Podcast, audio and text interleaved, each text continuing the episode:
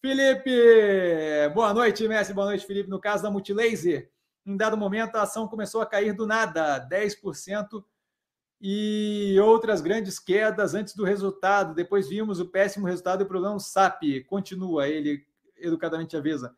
Na sua opinião, existe informação privilegiada no mercado? Confesso que não sou adepto da teoria da conspiração, mas nesse caso me deixou uma dúvida.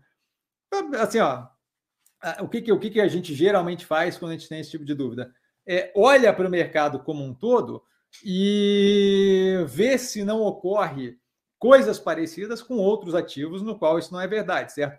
É, eu preciso de uma de, de um de uma, de uma amostragem estatisticamente relevante. Não adianta eu olhar para um ativo e, com base naquilo, é, eu volto a reforçar o negócio da chuva. Eu olhar para um dia que eu falei que ia chover e choveu e dizer que aquilo ali foi porque eu tinha informação privilegiada de que ia chover no dia seguinte é ridículo. Eu olhar 365 dias e eu acertei um terço, metade, é a mesma coisa que jogar uma moeda para cima e, cara, eu falo que é chuva, coroa, eu falo que não é chuva. Então, assim, você precisa, para afirmar esse tipo de coisa, de uma base estatística, de uma, de uma amostra maior, certo? Quando eu olho para o mercado todo, todo, como um todo, e aí eu, eu tenho estômago para isso, então eu acompanho diariamente, fico olhando os ativos do portfólio, sempre acompanhando, você vê que você tem ativos onde tem uma queda pré-resultado e o ativo reage muito mal, teve um resultado muito negativo, e você tem uma cacetada de ativos nos quais tem uma queda pré-resultado, o ativo vem com um resultado animalmente muito bem, e a galera começa a dar para trás e fazer. Por quê? Porque não, não, não existe. Pode ter casos de informação privilegiada? Pode. Não acho que é algo generalizado. O que eu acho que existe no Brasil bastante é o quê? Você tem um mercado muito é, incipiente ainda, com vários participantes que é, e eu entendo isso, você tem uma forma como as coisas foram feitas durante grande parte da, da vida de mercado que a gente teve aqui no Brasil, de modo que as pessoas ainda estão muito presas a ah, isso é o que todo mundo faz no mercado. Ah, o mercado é um cassino. Ah, o Warren Buffett falou X. E esse eu não acho que é a forma de fazer. Mas eu só consigo mostrar que não é a forma de fazer vindo aqui, abrindo carteira, fazendo de um jeito diferente e mostrando paulatinamente que a coisa dá certo certo? Não adianta querer mudar a forma que o mercado funciona do dia para noite. Então, o que eu acho que tem no mercado, tirando a parte de informação privilegiada, é o quê? Você tem bastante é, a capacidade de uso de massa de manobra. Então, a gente viu agora com o cara da Suno ali, Thiago Reis, se não me engano, que está envolvido em um rolo de ter é, é, afetado negativamente a operação ali, a, a, captação de um fundo de investimento imobiliário. Quando você tem, se vocês olharem agora, assim, ó, essa vontade toda é, é muito casado com a sunk cost fallacy, sério, sério, certo? É, quando assim, ó, para para pensar, qualquer um dos lados, bolsonarista ou, ou é que esse eu acho que é um exemplo mais fácil, tá? Bolsonarista ou minion da, da esquerda, tanto faz, lulista, como vocês quiserem chamar, tá? Mas assim, ó, quando eu passei tanto tempo falando tão mal do outro lado, se o outro lado vai bem, fica muito complicado para minha posição, moralmente falando. E aí, moralmente falando, na verdade, não é nem moralmente falando, é, é com relação ao, ao que vão pensar de mim, fica muito, socialmente falando, fica muito complicado eu virar e falar: não, de fato, eu estava errado e a economia está indo bem. Não, de fato, eu estava errado e agora a gente tem uma vida mais civilizada. Não, de fato, eu estava errado. Fica muito complicado assumir isso uma vez que você passou tempo pra caramba sentando o sarrafo no lado do adversário em tudo que ele podia fazer de, de, de errado, certo?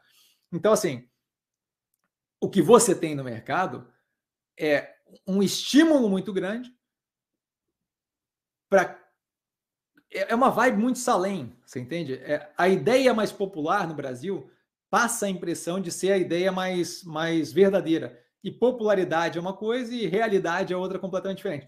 Então a gente tem aquela coisa é, de, de, propagação contínua de teses que são bem populares, tá? como Sell in May and Go Away, ou Venda em Maio e Vai Embora, são bem populares, são historicamente blá, blá, blá, blá, blá. Não faz muito sentido, certo? É muito mais casado com o fato de um outro tempo, onde o mercado brasileiro era muito mais dependente de capital americano, e quando você tinha férias lá, você de fato tinha uma redução, uma sugada do capital que vinha para cá, e você não tinha nem meia dúzia de investidor aqui no Brasil para poder operar, e aí você dá uma secada é, no capital aqui. Lá nos Estados Unidos faz sentido, em alguma forma, quando você é, começou a falar isso, você não tinha, por exemplo, internet, a capacidade de treinar de casa direto, você não tinha acesso à informação direto, 100% produzido o tempo todo, era outro tempo, onde de fato dava uma abafada, uma reduzida no ritmo de negócio e por aí vai. Não é mais esse mundo que acontece. Certo? Então, hoje em dia, o que a gente tem é o resquício do self-fulfilling prophecy. O que a gente tem hoje em dia é o resquício daquilo ali sendo repetido 350 mil vezes e o cara que é novo no mercado falando, pô, eu não vou contra isso, eu não acabei de chegar aqui, eu, eu vou acreditar no que estão me falando. E aí o cara não vai acreditar em mim que tenho 13 mil seguidores, 12.800 seguidores. Ele vai acreditar no cara que tem 300, 500 mil, 1 milhão e meio de seguidores. Certo? O, novamente, entendo. Mas popularidade é uma coisa. E, e, e, razão da coisa é outra completamente. E aí, por isso que você vê grande, uma quantidade considerável de falácia ser repetida continuamente. Crise bancária. Ninguém, a galera vai começar a parar de falar de crise bancária e vai, vai sumir como se ninguém nunca tivesse falado porque não tem a, a, necessidade de assumir a responsabilidade de ter falado uma asneira no final, certo? Porque, porque vende-se a ideia de que bolsa é chute, é, ninguém sabe nada, é tudo inventado, é tudo não sei o que. A hora que o SVB começou a quebrar aqui no canal, vocês têm um BEM lá no canal assim que ele começou a quebrar, explicando por que, que não ia é, intoxicar o mercado como um todo, nem nada disso. Mas essa parte não conta. A parte que conta é o quê? Se eu tenho um megafone maior do que o seu, eu consigo afetar mais gente. Então, esse tipo de coisa acho que existe. Eu acho que a questão da informação privilegiada, a gente deve ter casos, mas em muito menor quantidade. Tá? Até porque é, é, você teria, se tivesse informação privilegiada, você teria muito mais acerto do que a gente tem hoje em dia, certo? Então, acho que aquilo ali é um caso que separadamente dá a impressão de correlação e causalidade, mas na verdade que é muito mais correlação de dessa vez falaram X, dessa vez aconteceu, porque se você vê, naquele mesmo período tiveram várias outras falas sobre vários outros ativos que não vingou, certo? Então, assim, nesse caso, acho que é correlação, não causalidade. Outro Paulo, boa noite, Cassiano e demais amigos investidores, boa noite, Paulo, super educado. Sobre a Multilaser, parece que tem muita gente com informação privilegiada, pois ela começou a cair um mês antes do resultado. Infelizmente, nosso país, ele educadamente avisa que continua, continua, é, país nada, nada, nada é sério. Temos vários exemplos. É, não acho que é por aí, como explicado agora aprofundadamente. É, acho que acho que é, acho que tem que ser. Assim, se você vai dizer que algo para estabelecer causalidade na correlação exige método científico. Isso daí não é método científico. Pegar um exemplo e falar aquilo ali porque bombaram ativo, tem um monte de exemplo contrário disso, certo? Então, assim, não adianta é... Eu, eu, vejo um pássaro que tem um infarto e, e, e cai no, no, no, meio do terreno, eu não posso inferir daquilo que os pássaros vão começar a cair do céu, você entende? Então, assim, um exemplo é um exemplo. Método científico é exigido, pra, e essa é uma parte que falta bastante no mercado. Se você não tem metodologia científica envolvida no processo, de afirmação de, um, de, de, um, de uma continuidade, de, uma, de, uma, de algo estrutural no mercado financeiro, você não pode fazer essa afirmação, certo? Porque daí você começa justamente a propagar uma coisa que não é real. É a mesma coisa que, por incrível que pareça, acontece com vacina, certo?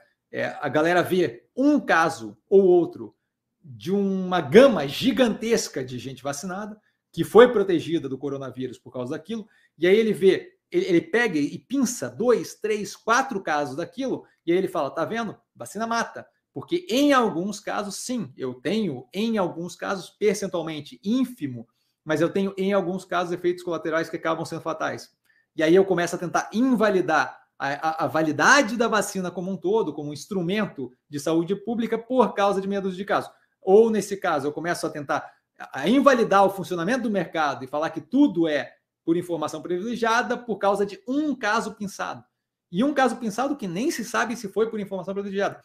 Pode ter sido só um chute que deu certo. Só falar, sabe, e o chute deu certo. Pode ser só aquilo. E aquilo dali começa a gerar o quê? Teoria da conspiração. Covid.